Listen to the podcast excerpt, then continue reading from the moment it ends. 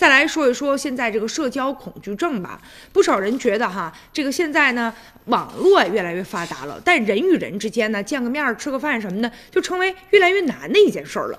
有一个呢，三十一岁的李梦婷啊，就比较典型。她大学毕业九年了，已经是一个三岁孩子的母亲了，在一家私企呢做财务。她在北京工作嘛，平时呢要花三个小时进行通勤，八个小时呢来应付工作的这些琐事儿，还要把所有的精力放在儿儿子的身上。他之前呢，大学毕业的时候还和室友约定呢，说等到以后啊，咱每年至少得聚三回啊。但现如今呢，他们这一年也就能聚一回，已经不错了。还有一些朋友觉得啊，朋友圈里的那些人啊，都把自己的微信设置成了三天可见了。那些秀恩爱的呀、晒娃的，好像渐渐的也已经越来越少了。似乎大家好像生活过得啊，就越来越平淡，也过得越来呢越不喜欢把自己的事儿告诉给别人了。还有一个刚毕业五年的一个杨。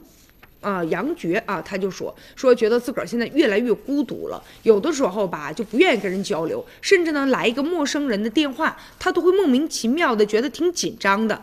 经常吧，他就会把手机放成静音的状态。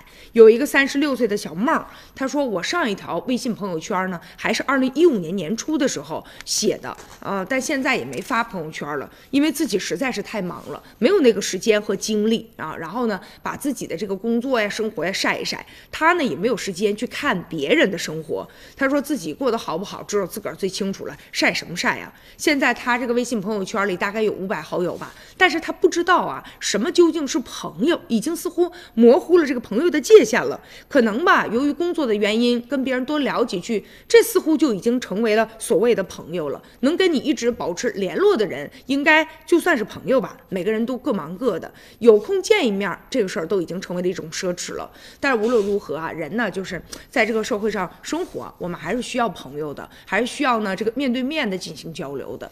微信呢再发达，但是也无法替代啊面对面的时候那种。酣畅淋漓。